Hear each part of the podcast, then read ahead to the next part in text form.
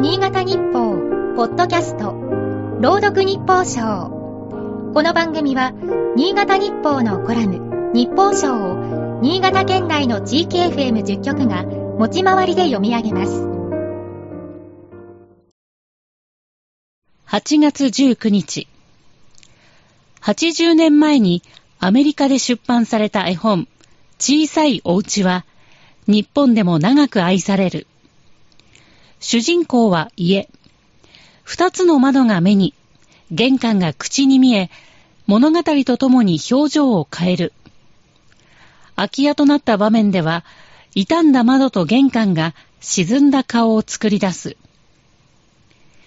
人気の消えた家が身の回りでも増えている。国の5年ごとの調査では、県内の空き家率は2018年に14.7%と、7県に1件ほどの割合になる。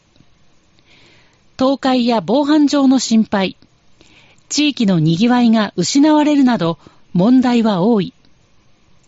一方、個人の家のありように行政が立ち入るには限界もある。佐渡市では地域と連携して空き家を移住体験ができる住宅に再生する取り組みが進む。地域は空き家の所有者に再生の承諾を取り付け、市は改装費を持つ。昨年度に3件改装し、このうち1件では今年4月から移住者が暮らし始めた。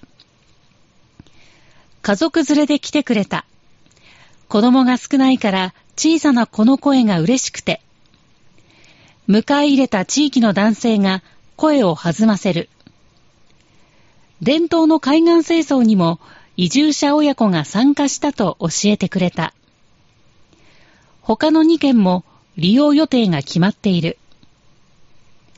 市は本年度も1件を体験住宅に、1件を旅先で仕事をするワーケーションなどに使う交流拠点住宅に再生する。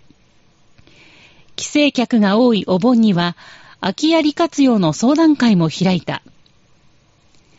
小さいお家の物語は、終盤に再び人が住み始める。手入れされた家は微笑み、庭で人々が行こう上は幸福感に満ちている。